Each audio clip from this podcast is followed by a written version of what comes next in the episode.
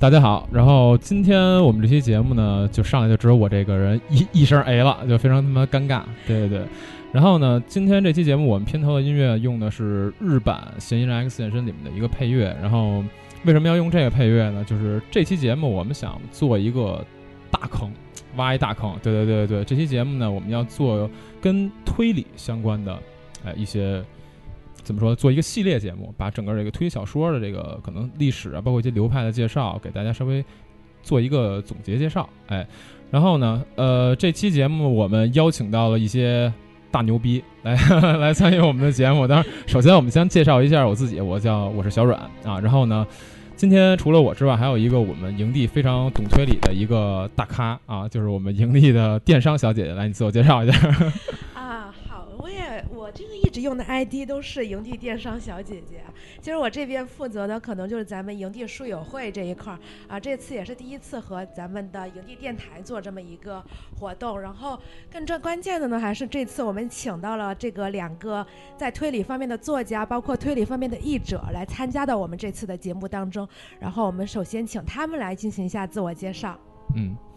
来，那个，要不咱们陆老师先来吧。陆老师来自我自我介绍一下。啊，大家好，我是 那个推理小说的作者，我叫陆秋茶。呃，那个我去年出了一本自己的第一本长篇小说，是以那个古代中国为背景的那个叫《元年春之祭》的一本书。这本书上市之后可以说是恶评如潮，然后受到了相当大的打击。所以在第二本书里面，呃，第二本书。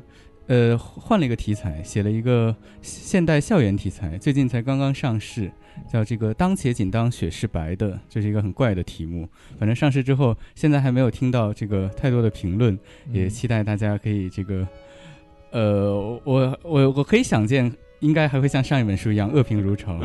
这个 啊，开玩笑，啊，没 有没有，陆老师有点谦虚。对，然后呢，其实呃，也是一个对推理非常懂的这么一个。怎么说？一个大咖，一个大拿。对，来，咱们另外一位嘉宾来介绍一下自己。嗯，大家好，我是赵静怡，是呃一位日本日系推理小说的呃翻译者吧，可以这么说。然后自己现在也在尝试呃创作原创的推理小说，然后希望今天能够跟大家好好的交流一下关于推理小说的呃各种流派，还有各种有趣的事情。哎，好。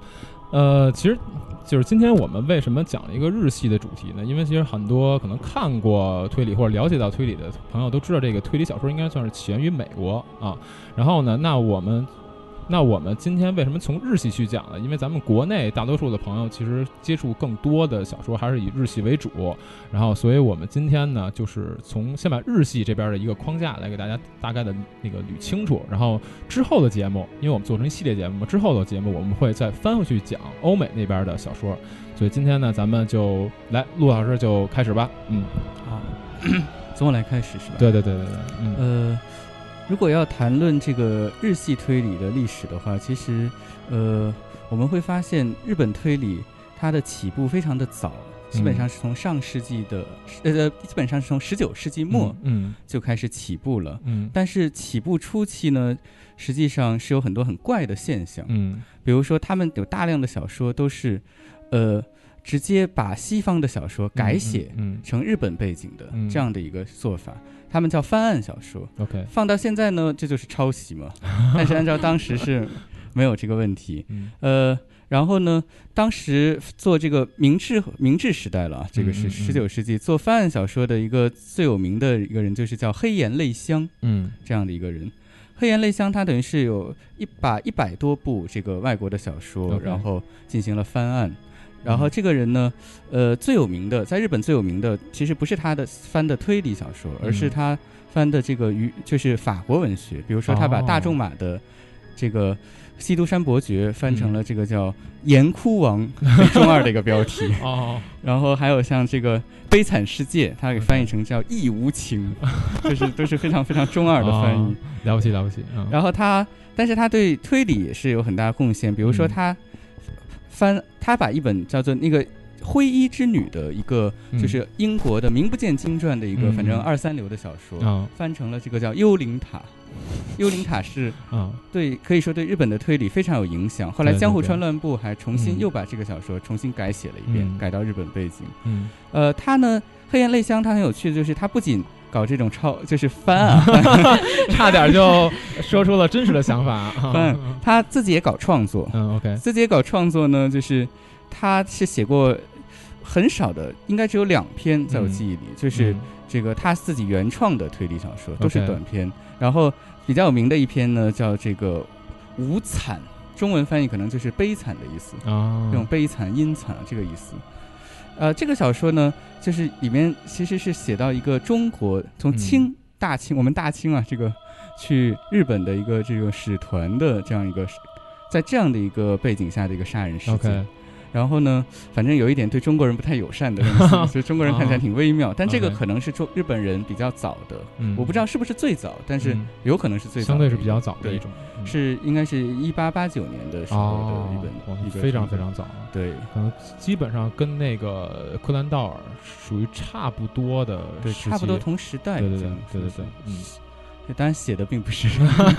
啊 差距比较大。嗯呃，当然日本推理呢，后来就可能有很长的一段比较空白的时期，嗯嗯嗯然后真正的再一次形成一个真真正的形成一第一次高潮，嗯应该是要到呃江户川乱步对对对出道之后，嗯就是当时有江户川乱步出道的时候，就是已经是是那个大正年间了。当时的那个就是呃有一个很有名的推理杂志，嗯。叫那个《新青年》，OK，跟我们中国的那个 新青年，但是这个很有趣，中国的这个《新青年》就就是嗯这个为人生而艺术的，对而这个这个日本的《新青年》就是一个推理小说、娱乐小说的这样一个杂志。他在上面就是发表了一系列的作品，最早是嗯。叫那个两分铜币，啊对，后来呢处女座，处女座，后来嗯。就是发表了一系列以那个明智小五郎为主角的、嗯。为侦探的，就像地坡杀人事件啊、心理测验啊、嗯天花板上的散步者啊这些，就是我们现在都非常耳熟能详的一些嗯作品。我们现在特别耳熟能详的是毛利小五郎 和江户川柯啊南，江户川柯南 啊，对。对，啊，对，然后哎，对，这儿插一句，就是江户川乱步的这个名字啊，其实跟那个推理小说应该算推理小说的祖师爷了啊，就是美国的那个爱伦坡，是有一个在音韵上面的这个嗯啊，对，哎彩蛋，我觉得算艾里哎哎都嘎哇烂谱，对，就是跟那个。爱德加·爱伦坡是读音是差不太多的，对，所以这也是江户川乱步给自己起这个艺名的时候有一个哎小小的巧思在里面。对江户川乱步因为是这样，他英文非常好，这个人，嗯。他甚至曾经想过去美国嗯，写靠写推理小说，用英文写推理小说为嗯生，哦，当然最后是没有成型。嗯实际上，当时的很多作家都是受到这个英美推理的影响很深，嗯嗯。然后也是有一个很简单，就是方便他们去参考借鉴。啊对对啊，就是借鉴啊，对，像江湖川乱步也有很多的作品是跟嗯《黑岩泪香》一样，嗯。是翻案小说，比如他那哦个三角馆的杀人这本《三角馆事件》，就是嗯翻案自一个呃罗格斯图尔特的斯图加特的一个嗯作品。然后还有像那个呃那个刚才提到的《幽灵馆》这个嗯黑岩泪香翻案过的幽灵馆又被他做了一次翻案。嗯其实，呃，相互川乱步是一个非常复杂的作家。我们嗯现在经常是说他是战前把他作为本格派的代表，但是嗯实际上并没有那么简单。我们平我们平时讨论战前日本的推理，经常会用到就说本格嗯和变革。对对对对这两个对词，对实际上这两个词也是在乱步那个时代确确立下来的。，OK，呃，本格和变革的这个区分，实际上是江户川乱步同时代的一位作家甲贺三郎提出来的。嗯呃，甲贺三郎这个作家的书，我们现在可能已经很难看到了。嗯他在当时还是蛮有影响的。他是为什么区分？他是如何来区分本格和变革的呢？就是他认为推理小说有两种，嗯，一种是以解谜为中心的，我们嗯甩出来一个谜题，然后去解答这个谜题，嗯这样的小说就叫做本格。嗯本格其实就是纯粹的意思。对，然后，而变革呢，就是这以外的那一些推理小说。因为当时的话，呃，其实还没有推理这个词，当时都叫侦探小说。对，侦探小说呢，并不像现在这样是一个比较狭义的概念，嗯。当时还包括很多，比如说恐怖小说，嗯，甚至是一部分的带有悬念成分的这个科幻小说，嗯。都被归类到这个侦探小说里面，所以它一定要做这个区分。OK，然后后一类的这些，就是不是以解谜为中心的，就都叫做变革小说。变革小说的那个代表人物呢，我们就可以举那个叫梦野久作的这个作家为代表。嗯他是有一本那个叫《脑髓地狱》的一本名作脑髓，地狱，这个是说我们这样说四大奇书或者三大奇书里面都会有嗯这样一本很奇怪的书。OK，然后，呃，当然本格派的话，就是当时的能举出来的最大代表就是江户川乱步。嗯，但是江户川乱步并不仅仅创作本格推理，是的，嗯江户川乱步他也经常创作那种被归到变革派的那一种悬疑恐怖小说，比如像《人间椅子》这样的一些作品。呃，当然后来他有一本集大有一篇集大成的中篇，叫这个嗯《阴兽》。啊，阴兽这个很很熟悉，这篇小说呢，嗯是他把本格和变革的风格融合在一起。嗯它里面写了两个真推理小说作家，嗯一个呢就是写这种本格解谜的，另一个呢就是写那种很阴惨的那种哦悬疑故事的。然后这两个小说家其实都是以他自己为原型的。OK，啊，好，其实到这里我们可以看到啊，就是，呃，其实就开始推理日本推理小说就进入一个停滞状态。这个具体的原因，其实大家可以猜一下啊，其实也很简单，嗯就是第二次世界大战爆发。这爆发之后，可以说推理小说的创作就进入停滞期了，推理嗯小说也被。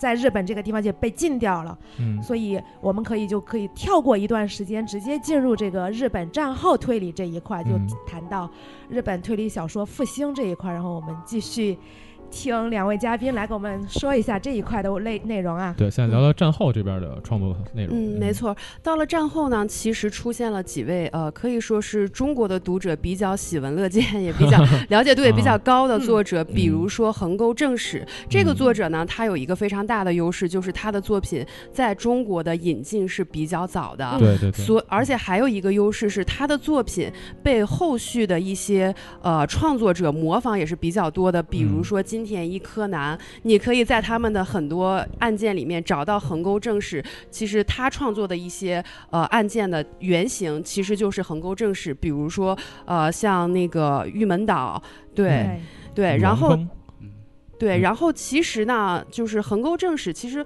我我们可以这么看啊，就是呃。侦探小说、推理小说，它其实是一种呃，更我更倾向于定义它是一种娱乐小说的类别。嗯这种小说的发展呢，一定是跟呃当时社会的经济发展是有一定挂钩的。可以看出，战后呃经济复苏啊，人们的生人民的生活水平可能是比较有一定的提升，所以对这种娱乐小说的需求也是更越来越多的。所以横沟正史他的创作是比较娱乐化的，你可以在他的小说里面看到，他就是比较传统的，像有一点点像呃欧美古典推理的那种啊。呃连续死一些人，然后做出一些比较 比较呃对比较有趣的推理，最后给你一个意外的结果。它比较偏重于这种娱乐化的写法，这也是当时可以说是呃日本的一些读者所比较需要的一种形式。那嗯另外一位作者呢，年川哲也，这个作者可能在中国呃知名度不是那么高，但是他在日本的历史地位是非常高的。他历史地位高呢，是出于两个方面，一个是他本身创作的作品确实在日本本身当时的社会有一定的历史地位，对水平非常高。另外一点呢，则是他对后辈的提携是非常好的，这一点可能也是他历史地位高的一个原因之一。关于年川哲也，他对后辈的提携呢，后面我们会在呃日本推理的奖项有一个叫年川哲也奖这块儿，我们会去继续的讲他。对，呃，后面呢，其实呃本身在战后这块儿，呃，像横沟正史、年川哲也，包括高木彬光，高木彬光他有一些作品也被引进到了中国。这三位作者是比较典型的，呃，战后当时日本的呃推理作者，大家有兴趣的话可以去呃相应的找来看一下。这样，嗯嗯对，就其实说到横沟正史，其实可能大家应该说金田一跟柱更加熟悉，毕竟那个耕助，嗯就毕竟是少年金田一里面就反复提到以我爷爷的的名名义，就这就是非常明显的致敬横沟正史的地方了哈。其实我开始看侦探小说的时候，我根本不知道什么金田一跟柱，我都是去看少年金田一，他翻来覆去说我爷爷我爷爷，我才去看他爷爷到底是个什么人。对对对，其实可能有很多朋友可能也和我一样，根本不是一一开始就了解到这个作家，而是通过一些动漫啊去对反来对对对对，嗯。去了解了这个日本推理文化啊。对对对，其实好多人都是嘛，比如说像好多人其实是看了柯南啊，才知道有江户川乱步这么一个人，然后对对对你去看了他的书才知道什么少年侦探团那些东西都是人家写的 对对啊，对。对，啊，其实我想问一下，就是呃，关于少年侦探团是不是也是江户川乱步这边首创的？嗯，是这样的，江户川乱步在战后。他嗯最卖座的作品，并不是他战前写的本格或变革的这一类的小说，而是他们当时叫做大众文艺的这一类的小说。嗯是什么呢？主要有两类，嗯一种呢是就是你说的少年侦探团这种，对对对，它就是少儿推理。OK，还有就是像少年侦探团、怪盗二十面相这些，嗯还有一类呢是就是，呃。嗯，怎么说？明是明是还是明智小五郎做侦探，但是这个侦探他已经变味儿了，他变成了一个超级英雄的这种形象，啊，他去击败怪人，然后拯救美少女，啊，其实这是这种名侦探对怪人小说。就是我们在后面看青山刚昌这个名侦探柯南系列也是疯狂致敬啊。啊，对对对对，行，那咱们这个前面关于本格派和变革派这边的讲的就差不多了，嗯。咱们下面应该去讲到，我觉得对于日本的推理小说来讲非常重要的一个流派就是这个社会派，对对对，咱们两位老师可以来讲讲社会派这边的事情，嗯，好啊，但他们都示意我来讲这一块儿，我也不知道为什么。好，我跟大家讲一下，其实。就刚才像呃赵静怡、谭丫老师这边也提到，就是推理小说娱乐化对娱乐小说的这么一个需求，嗯嗯、但是其实社会派就和这个娱乐小说其实有一点区别，哦，更多的就是说是当时社会现实的一些阴暗面，反倒不是他的娱乐项。嗯就一批作者觉得我们现在的这个书就太娱乐了，就是一、嗯一堆我出现了一个尸体啊，我那个侦探登场噼里啪啦讲一堆，而嗯他们觉得可能这个东西也有点太梦想了，他们更想去写一些社会阴暗面、人的对想心理想法的这一些东西。对，呃，说到其实这个社会派的这个作家，可能我们比较熟悉的就是这个森村诚一和清呃松松松本清张，松本清张这两个作家啊。嗯森村诚一是我个人还比较喜欢一个作家，因为他真的长得非常的帅。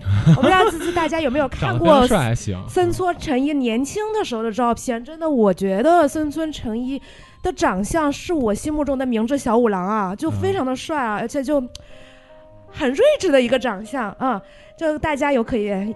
和我有这个想法，可以去看一下啊。他嗯比较出名的作品可能就是三证吧，就是人性的证明、青春的证明和野性的证明这三部曲啊，还有包括他高层的死角，其实都是一些怎么说？你要说它当中有很严密的轨迹，其实并没有。它通过一些很复杂的故事，反映的是一些人性和社会的现实。然后包括松本清张这边，啊，松本清张其实可能更复杂一点，就是他的可能在本格性上、轨迹上会做得更好一些。嗯但是其实他的 他被归入社会派，也是因为他其实对于整个社会的一些描写，其实可能是之前作家所没有发挥出来的一些嗯嗯点。嗯他也是一个开创性的作家。嗯呃，这两位作家其实很早就已经引进中国了，但是在目前好像突然一下有点嗯，松本松本清张和森成一的影视作品可能嗯。是更早的。对对对对对，就可能你去问你们的爸爸妈妈，嗯。他们会说啊，人证我看过，包括松本清张的像《雾之旗》这个电影，对对山口百惠演的。我记得我小呃，我记得我小时候，我们家有一个那个黑胶唱片，里面就是那个人性的证明那个主题曲《草帽歌》对 对 对，对对，可能人性的证明就之前中国这边好像有引进过，就就叫人证，对对对对人证，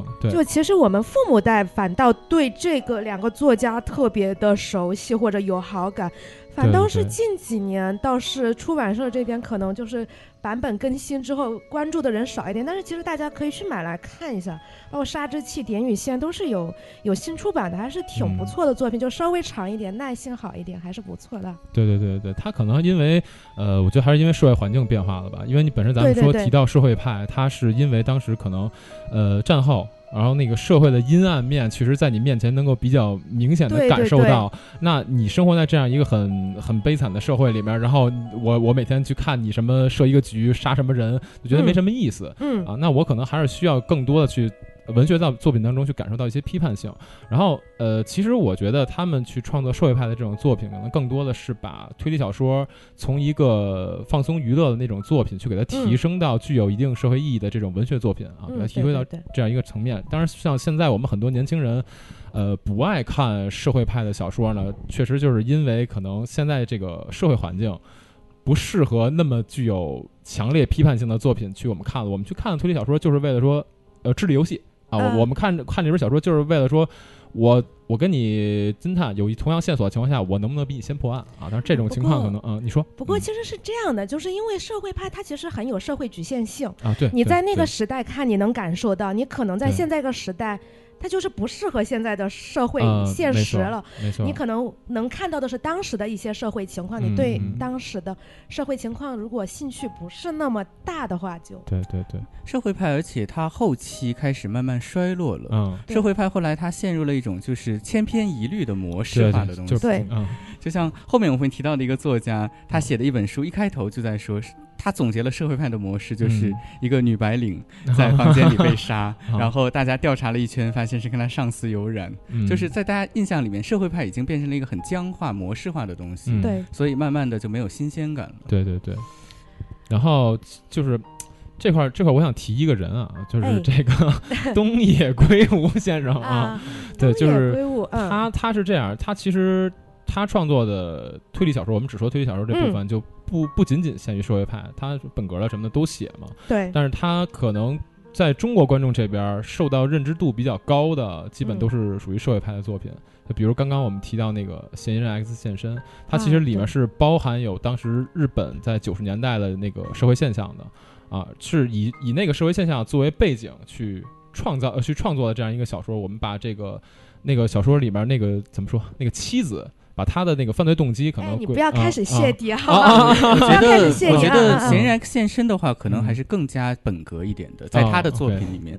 其实我觉得像《白夜行》的话是更加啊没错没错没错个这个没错定义，因为它展现的是日本社会的一个发展，包括嗯，信息科技的发展。对对对对对，其实我倒是觉得现在可能日本倒不会说太注重说定义一个作家你是社会派或者是本格派。现在嗯多半我们说日本推理，它只要带有一些跟解谜或者是案件有关的一些元素，我们就嗯都把它叫成推理小说。因为毕竟发展了也有这么长时间了，嗯，就是它的元素已经越来越多样化，很难做一些狭义的定义。没错没错嗯，这个但其实我们嗯现在也知道啊，其实现在这个日本推理这边也有很多其他可能大家都没有听说过的流派产生啊，哎，这些流派其实也挺有意思的。我们请谭亚老师这边跟我们简单的介绍一下吧。嗯 好，我们现在讲到东野这位作家，国内经常有人送他一个绰号叫这个嗯畅销君，对对，其实就是在社会派当道的时期，嗯也有两位畅非常非常畅销，在当时也被称为畅销军的作家，OK，一个是这个西村京太郎，一个是嗯赤川次郎，嗯。他们就是分别活跃于这个七十年代、八十年代啊，这个时候。呃，西村京太郎他直到现在可能还是保持着一个记录，就是日本的写这个推理小说册数最多的一个嗯作家。对，嗯是有几百册了，已经嗯具体数字我记不清了。已经，赤川次郎呢，他是前一段刚刚说突破了六百册，嗯嗯，等于是他们是又高产又超畅销的，就有点像现在的东野啊啊，对对，这样的一个，个这样的两位作家，他们的风格是什么呢？西村京太郎是特别擅长写时刻表，擅长写旅行推理。是。我在我我有时候在日本旅游的时候，就会嗯。走到一个旅游景点，嗯。就发现他那个他那个旅游景点的这个呃，它叫案内所了，就嗯是对，导游处，嗯。然后会放了很多西村金太郎的 书，关于他们那儿的书，而且很多地方已经西村金太郎不止写过一本了，同一个景点他已经写了好几本书。啊，而赤川次郎呢，可能我们国内的读者会更熟悉熟悉，相对熟悉一些。相对对熟悉一些，因为他写了很多系列了，像那个三色猫系列、嗯。三姐妹，对，然后这样的一些系列，它是什么特点呢？它是开创了这种青春推理，啊，带有这种小幽默的这种青春推理。嗯嗯，对。然后都是这种年轻人去做侦探，然后对对，但是它呢，它的还有一个特色就是，呃，幽默。OK，嗯。他的它在幽默方面是非常厉害的，呃，读他的书就非常轻松。OK，嗯，而且就是像我们当时刚刚学会日语，看其他人的书都看不懂，拿起赤川次郎的书就能非常流畅的读下去，啊，是这样的一个作家。嗯嗯，行，那咱们刚刚从东野讲到了这两位这个畅销书的作家呢，咱们现在还是接着翻回去，再 接着翻回去，再从那个刚才社会派结束那块儿去说。对，因为咱们那个刚才聊到社会派，最后还是慢慢衰落了嘛。那么在社会派慢慢衰落之后呢，又有了新的流派，咱们接着请卢老师这边来说一说。嗯，是呃，社会派呢，它大概是在六十年代嗯红极一时。嗯呃，这个时候呢，其他的流派的作者，像写本格推理的那些作者呢都卖得很差，甚至就是不写了。呃刚才我们提到的那个横沟正史老师，嗯，在整个六十年代几乎就没有写小说。OK，但是呢，到了七十年代的时候，横沟正史忽然一下子又火了，嗯是因为什么？就是是因为影视化。哦，当时市川坤 OK，就是拍了他的那个《犬神家族》啊嗯等一系列的，电影，然后后来横沟正史一下子又重新重印，然后嗯重新卖座，然后他又写了重新开始执笔，就写了自己的最后一本小说。嗯。呃，其实从横沟正史的这个再版开始，就嗯。先本呃这个本格推理就开始慢慢的复兴了。哦，然后还有一个比较代表性的作品呢，就是刚才我们说的那个四大奇书 中的一本，叫这个《献给虚无的供物》。哦，献给虚无的供物呢，它是叫反推理。这是什么什么意思？呢反推理就嗯是，呃，它反推理呢是一个比较特殊的写法，它就是嗯给你展现很多错误的推理，哦，然后最后呢解答，告诉你这个推理是没有意义的。实际上，它这本书最后是一个非常社会派的动杀人动机，啊非常社会派的结尾，就是嗯它前面就是要展示。你这种推理小说这种娱乐，嗯在这个一个非常残酷的社会里面是多么的无力，哦，这个意思。哦就相当于是推理作家的自我嘲讽的一种意思哦。但是呢，这样的一种写法，嗯。它前面的那些推理又写得非常精彩，导致呢很多人呢不去关心他后面的那个 哦。社会派的东西，而且哦。只关心他前面的推理。OK，嗯。这个就直接影响了另外一位作家，叫嗯。竹本健治。嗯。这个这个作家呢，写了就是四大奇书的最后一本《匣中的失乐》。嗯，《匣中的失乐》就前面都跟献给虚无的供物很像，嗯，是各种各样看起来可能不是太靠谱的伪解答。嗯，但是呢，最后他没有一个这个社会派的展开，他就是一个本格推理的作品。但四大奇书呢，大家还是稍微谨慎一点啊。这个书真的很不好读，你可能看完就不知道自己在看什么，就是还是谨慎一点购买啊。没有，其实刚才说到的那三本相对来说就都还好，对，还有一本我们没有提到的是最这四大奇书里面最让人看不下去的一本《黑死馆》。对《黑死馆》这本书真的是谨慎购买。小栗虫太郎的那个黑死馆杀人事件，里面有很多，我我我记着我看过，里面有一些就是很诡异的。好，我我我不知道是那，我我不敢说那叫什么，就是玄玄学，玄玄学对对，就是现代玄学派。就是我我我之前我自己老看一个作者的作品，就是荆棘夏宴。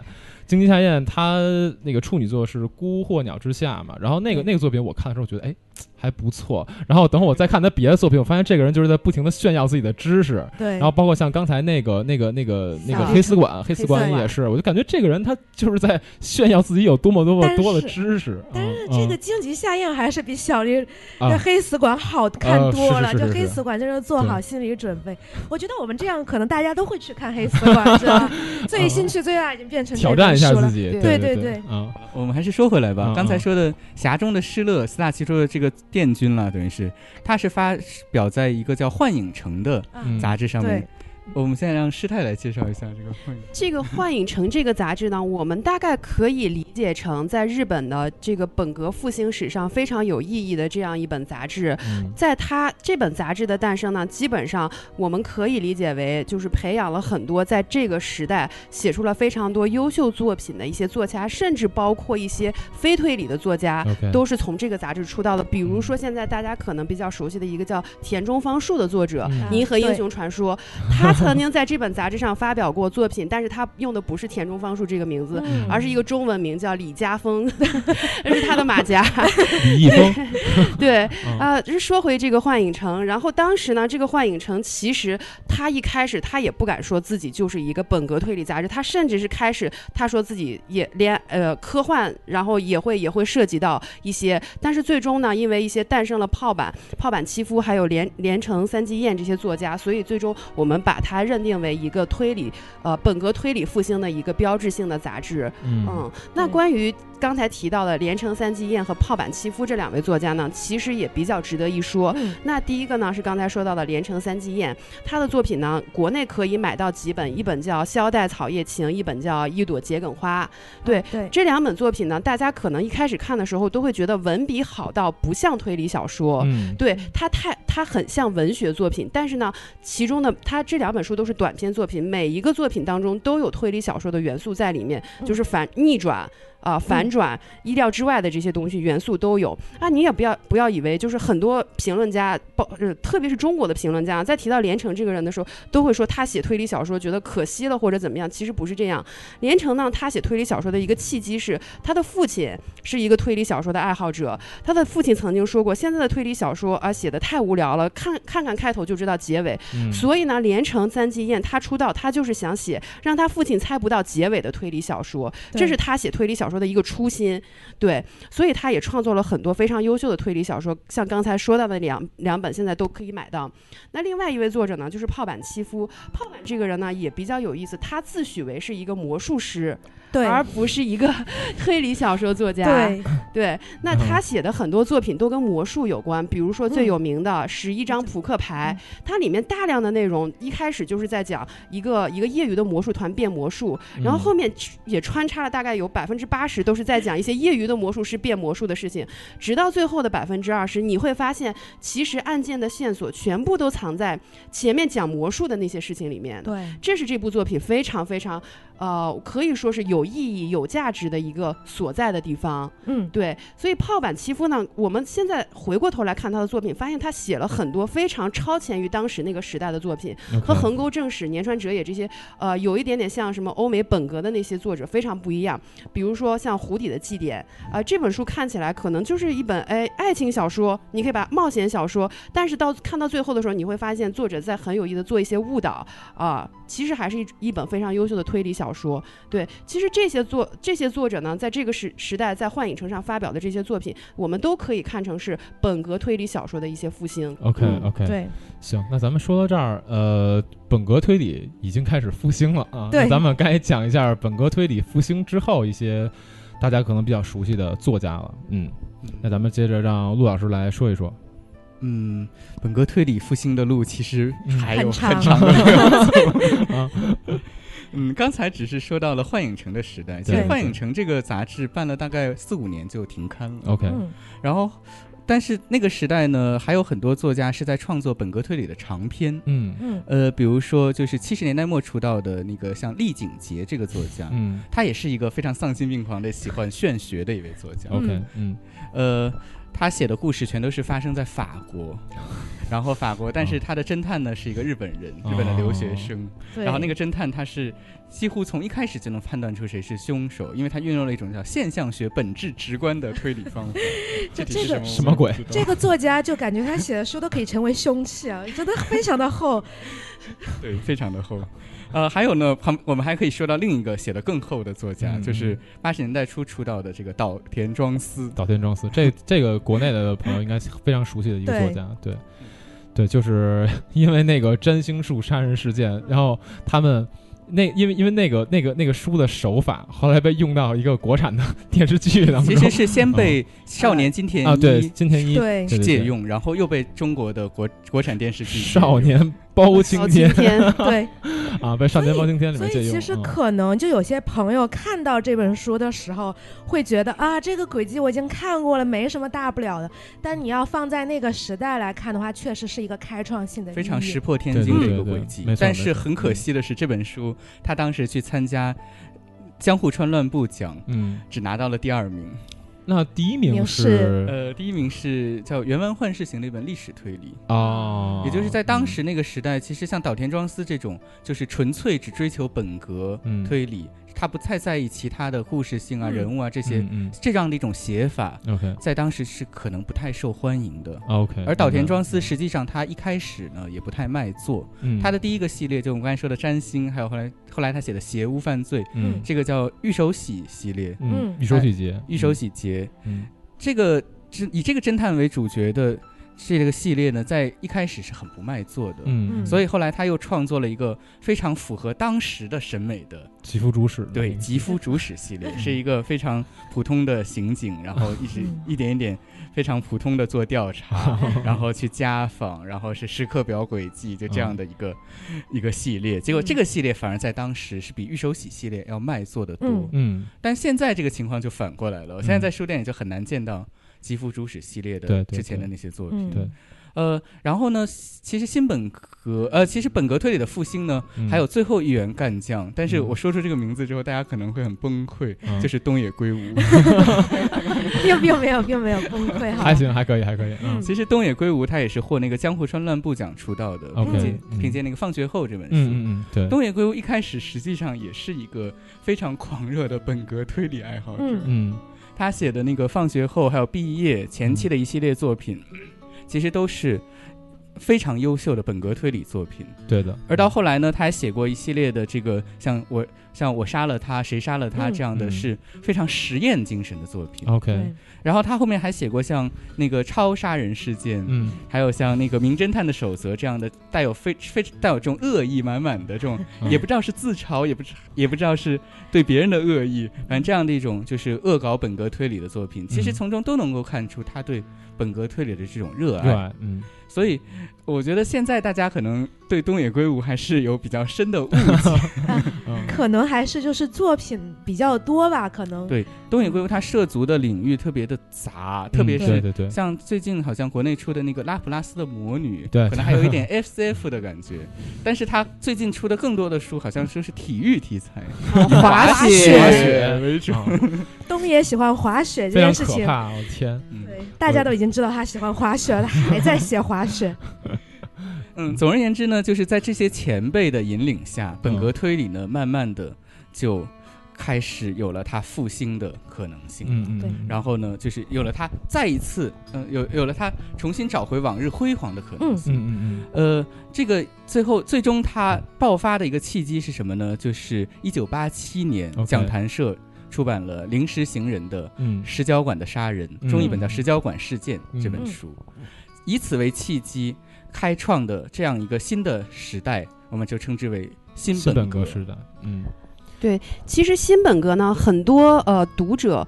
一听到新本格呢，我可能是受到了有一些误解啊，因为国内一开始引进的几本新本格都是我们现在定义它叫奇葩作，所以大家现在在提到新本格的时候，总会觉得是不是很奇葩呀，很嗯奇怪。其实不是这样的，新本格其实我们更多的对它的定义是因为它的时代是比之前的那个传统本格是要新的，但其实它的作品未必就是奇葩作，比如说像刚才提到的《临时行人》，然后还有这个时期同时出道的像法月轮太郎、歌野精武啊、有西川有戏，其实在出道的初期写的都是非常传统的啊、本格推理。嗯对，其实呢，刚才说到这个新本格的一个叫热潮，它有一点点像什么呢？它有一点点像呃欧美古典黄金推理，它都是有比如说几位非常重要的作家同时出道，嗯或者有非常。啊非常棒的作品出，比如说黄金古典推理阿加莎、奎因、卡尔，这个时代呢，就一下子有好几位非常优秀的作呃作者出道，特别是像临时行人、法月轮太郎、有戏川有希，还有一位麻衣，可能稍微晚一点，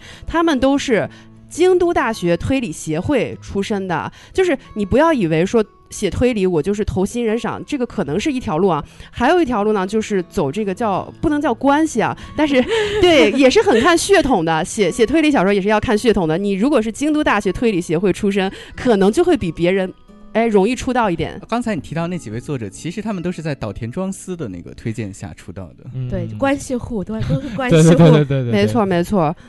嗯，其实呢，所以说当时这几位作家的出道，可以说是很深的对这个新本格的这个叫什么呃呃叫什么火热，或者是新本格本身这个流派，然后它能在日本发展到现在，都起到了非常重要的作用。OK，嗯，呃，然后我们刚才说到这几位作家，他们都是关系户出道了，大家都说他是。嗯其实，呃，这是为什么呢？这是因为当时的新人奖的趣味和他们写作的这种趣味嗯。是不一样的，嗯。所以他们是哦。非常不幸，当时可能没有一个可以投的奖。但是呢，嗯。在他们出道之后，很快就在一九九零年的时候，就有了这样的一个适合他们这样的新新人去投的一个本格推理的大奖，嗯。是叫做年川哲也奖。就刚才咱们提到的那个作家，嗯，对这个事情是怎么回事呢？是当时有一个叫东京创元社的一个出版社，他呢要出一套丛书，叫《年川哲与与十三个谜》。嗯。这样的一套丛书呢，呃，他的最后一本是虚位以待的，嗯。叫第十三张椅子，就是向所有的这个作，向所有的这个推理迷一起去征集稿件。哦。这样呢，最后获奖的是一个叫金逸彩的一位作者，对，嗯。然后。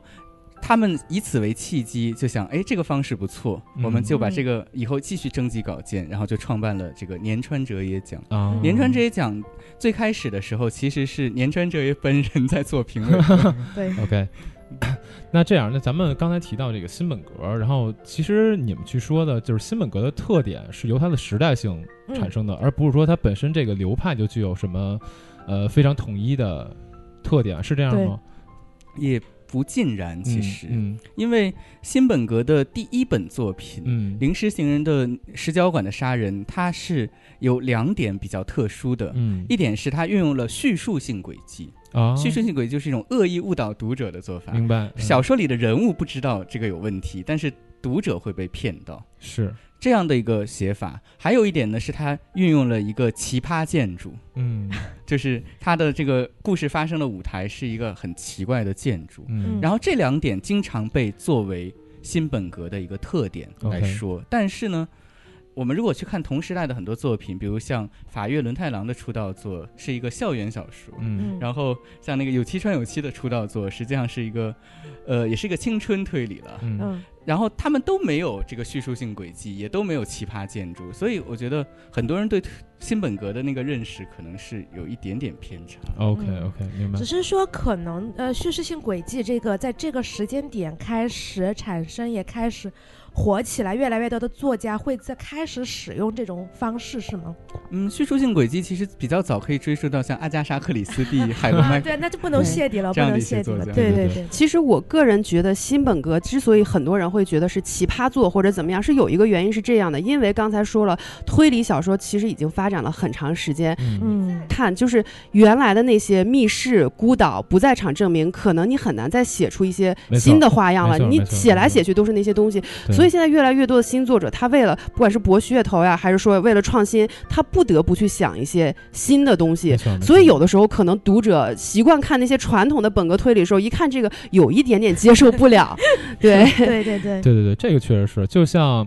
呃，像咱们最早像欧美那边的推理作品，他们也是有很长的一个延续的过程那。其实很多手法早就用过了啊，就像我们最开始提到那个爱伦坡，他其实最早他写的那几篇小说就已经定义了当时推理小说的几种呃几种手法，比如密室啊，什么呃解谜密码啊，还有那个安乐椅侦探安乐椅侦。探呃安乐椅侦探，我们简单来说就是说这人这侦探他动不动不了，不出门儿，对他不出门，他通过什么可能看报纸啊之类的就可以破解这个案子，然后是这么一个模式。其实这些模式都被运用到后来的这个推理小说当中。然后呢，渐渐的我们这些新的手法用的越来越多了之后，越往后的这种本格推理的作品，它就越难让你有这种惊艳的感觉。所以他们必须要用一些。呃，可能很奇怪的手法才能达到这样一种惊艳的目的。然后我刚才提到《临时行人》，我想说一个书叫就叫东东东东吊吊桥坠坠落，对，这个东东吊桥坠落这个书呢，其实就是一个用那个续轨，就是叙述性轨迹用的比较，嗯。怎怎怎么我怎么说？嗯，炉火纯青，炉火 纯青的这么这么一个书，对对对对，那个书就是你看你看的时候，你会就是你看着看着会有一种生气的感觉。啊，其实这本书里面是调戏了很多当时的推理作家啊。对对对，这种叫小圈子梗。对对对，就是其实你作为一个推理迷，如果你比较熟啊，可能你能看出来很多一些嗯他调戏当时其他作家，比如说我们武丸是条狗啊，就很明显调戏我孙我孙子武武丸丸的这种啊啊，对他的这个名字就他自己调戏自己。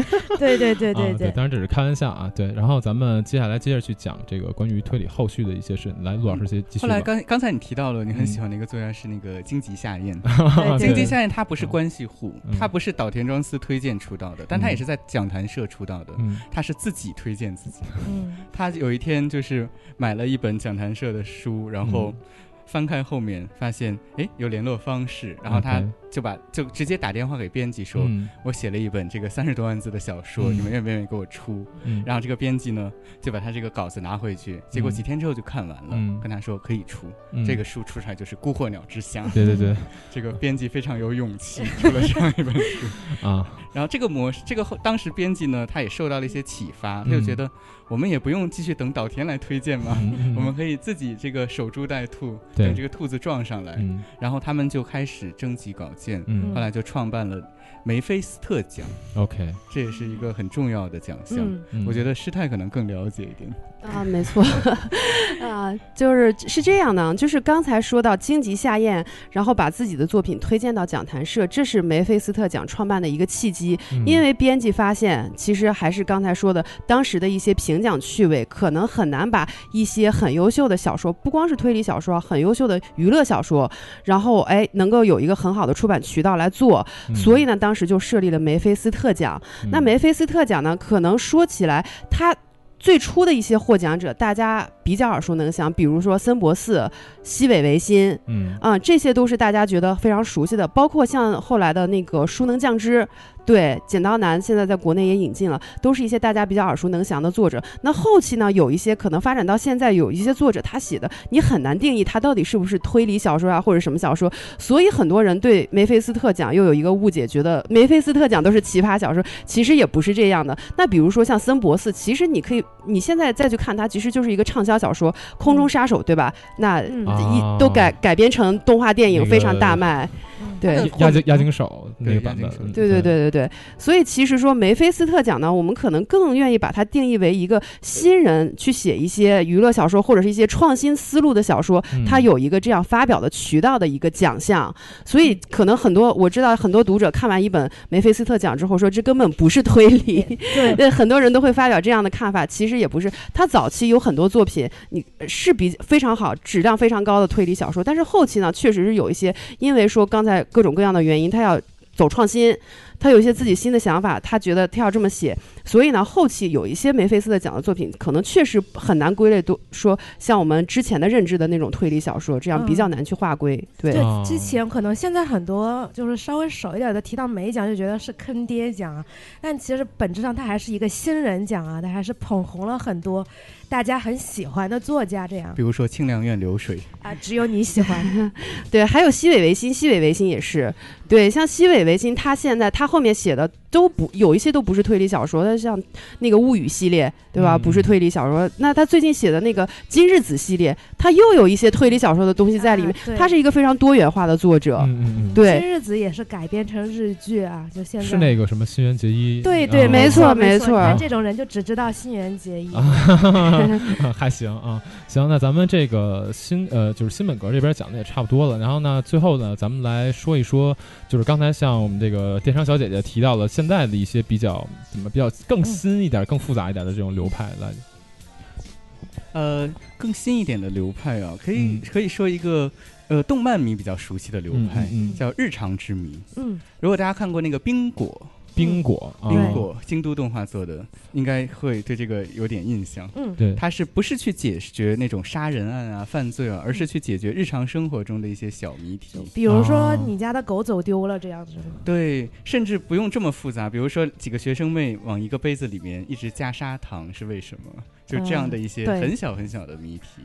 这听起来听起来已经没有兴趣了。有些诡异啊，对，对对，但是就是一些可能你在日常生活中啊觉得有点奇怪，但是他就会把这些有点奇怪给你给出一个比较合理的解释，让你觉得哎，好像也挺有意思这样。啊，是样这个这样的一个流派是怎么起源的呢？其我们刚才不是说到年川哲也讲，嗯顺便说到了年川哲与十三个谜这样一套丛书。嗯嗯这套丛书里面有一本是北村薰的《空中飞马》这本书。啊这本书呢，就是开创了日常之谜这个流啊派。，他写的就是一些日常生活中的小谜题。就是没死人，然后对解解决一些日常当中见到的问题是是吗？后来年川哲也奖呢，还颁给过就是一个叫加纳彭子的作家，嗯他也是写日常之谜的。然后像还有那个我们最熟悉的，当然就是冰果的作者米泽穗信嘛。嗯嗯，对，米泽穗信他也是，他除了这个系列之外，还有好几个系列都是这方面的倾向。当然，米泽穗信这个作家最近很可惜，他已经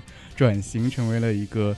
呃，比较通通俗小说作家吧啊，就他不再写推理了是吗？他也在写推理，但是他会更更加关注一些，呃，怎么说呢？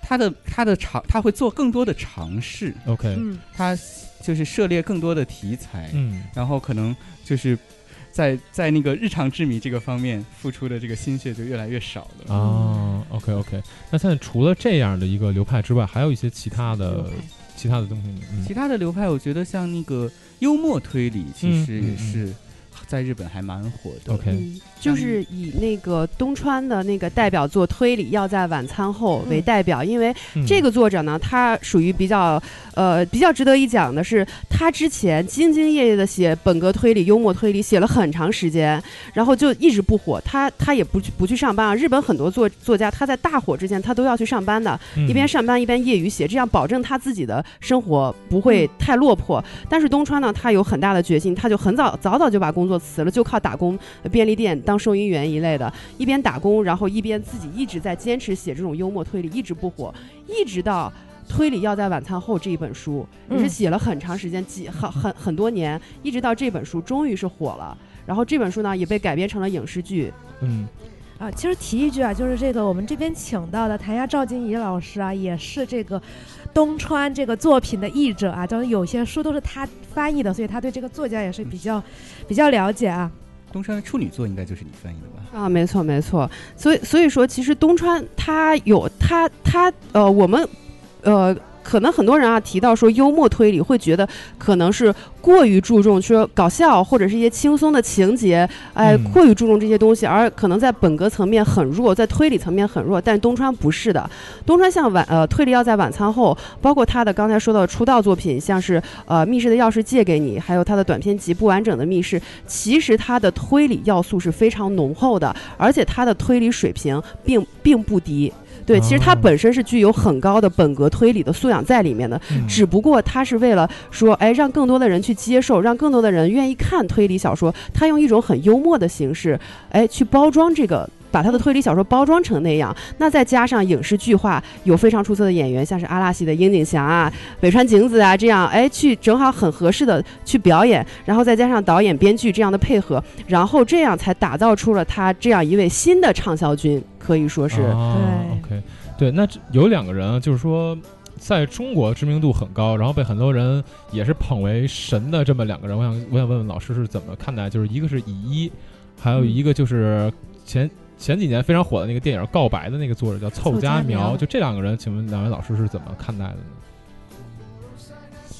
乙乙一的话，他应该算是有两种风格，嗯。而且他后来又有了新的笔名，嗯。有了新的笔名之后，又开创了更多的风格，实际上是一个多面手。这个作家，嗯，我们经常说是白蚁一、黑蚁一，嗯。嗯。就是黑蚁一的话，就是那种经常写一些猎奇、恐怖的那样的一个故事，素就对，像像 Zoom，还有像那个 Ghost 断掌断掌事事件这样的一些。嗯，呃，然后白蚁一的话，可能就像只有你听到啊，嗯。嗯，这样的一些什么平面狗啊，相对来说比较温暖一点，比较温暖人心的一些故事。嗯。但是我觉得乙一的话，它核心还是一个青春推理。OK，轻小说嘛，嗯，它有一点点轻小说的倾向，但是嗯。它实际上写的还是一种就是青春文学吧。嗯。其实蛮像，其实拿它和那个中国的很多青春作家比较一下，会发现还是有很多相似的地方。嗯 OK，那种中二的那种愤怒，就乙一好像就说他小的时候就是可能受到比较一些霸凌，或者也是一个比较宅的宅男，这样可能是个胖子，据说。呃可所以可能。哎，这个对胖子而言也太大了，有点儿 有点过分啊啊啊！啊好，就是可能他也受到一些欺负吧，可能有些时候他写出来的东西反倒能够感动到一批可能有相同经历的人。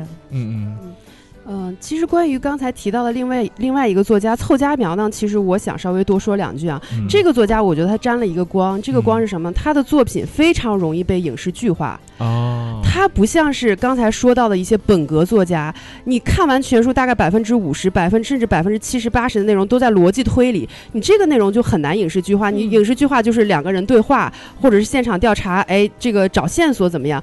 像凑佳苗他的很多作品影视剧化非常容易，我们几乎每一年都能看到至少有两部。凑佳苗的作品，要么就是电影、电视剧，最近就要上一部新的，对，叫反转，所以她沾了这样一个光，所以她现在是一个女版的畅销君，我们可以认为她是一，个没错，嗯 对，那她的作品有一个，我觉得啊，是一个日本女性推理小说作家一个比较重要的一个特点。而在日本呢，这个推理类别。它有一个特别的名称叫“伊压 miss”，这个“伊压”就是讨厌、不舒服的一种感觉。那我我可能就是大概翻译一下，我之前写过一篇文章，管这个叫“抑郁系推理”。嗯为什么呢？就是这个推理小说的形式啊，就是大部分是基本上百分之九十都是女作家才能写得出来。为什么呢？因为女作家她的心理是比较细腻的，她写这种心理，包括是日本女性在日本社会现在这个社会上，我们可以看到很多人受的压力是非常大的。包括你在家里面做家庭主妇，你可能你自己没有生活来源，你。比如说，老公对你怎么怎么样，你也没有办法反抗，或者说在职场受到很多不公平的待遇，这种各种各样的元素，都让日本女性现在心理上是有这样一种状态存在的。嗯就他们可能心理上或多或少有这样一种心理状态，所以呢，以凑佳苗，包括像真梨杏子，然后还有秋吉里香子这样一些作家，可能有其中有一些作家还没有被引进。最近我在看一个作家叫沼田真帆香流，嗯，对嗯他写的一本书叫《百合心》，嗯对，也是比较明显的这种异域系的推理作品。这个百合心和那个百合是没有任何联系啊呃，在在中文翻译叫摇曳不安的心，还有一个翻译叫摇曳不安的心对对对。台版叫没错没错百合心。对对对，台版叫百合心。那这些作呃这些作品呢，就是比较明显的带有女性推理作家的一些特质在里面，特别注重心理描写，嗯特别注重女性的心理描写。其实可能男男读者看觉得可能共鸣不是那么深，但是女读者看就会觉得，哎，说到我心里去了。没 错哦，可能这样，从某种角度上来说，它也算是一种社会派的现在发展吧。它更多嗯也是反映了现在当下的一些现实，并不是说去写了谜题，而是从一种社会派的一种现代化的一种体现吧。嗯嗯，行，那咱们今天这期节目呢，其实到现在为止也把这个现在日本推理、日本推理小说基本的一个发展的过程，稍微的捋、嗯简单的捋了一遍，给大家讲一下框架。然后呢，把本格推理啊、变革推理，包括说新本格社会派的这些流派呢，大致的这个含义也都给大家讲了一遍。那节目最后呢，咱们也是有请两位老师，每人推荐一本，哎，可以 让我们的听众来看一看的这个书。对，没错。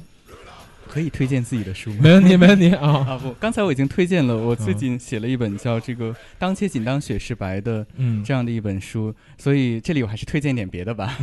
不不不，我觉得还是陆老师，还是您介绍一下，你觉得就是你这本书的一些创作心得，你这本未来书的计划我这本书是受到了一些日本作家的影响特别是那个像有一个叫麻耶雄松的作家，所以我在这里想推荐向大家推荐，就是麻耶雄松，他等于是是他最卖座的一本书吧，叫《独眼少女》。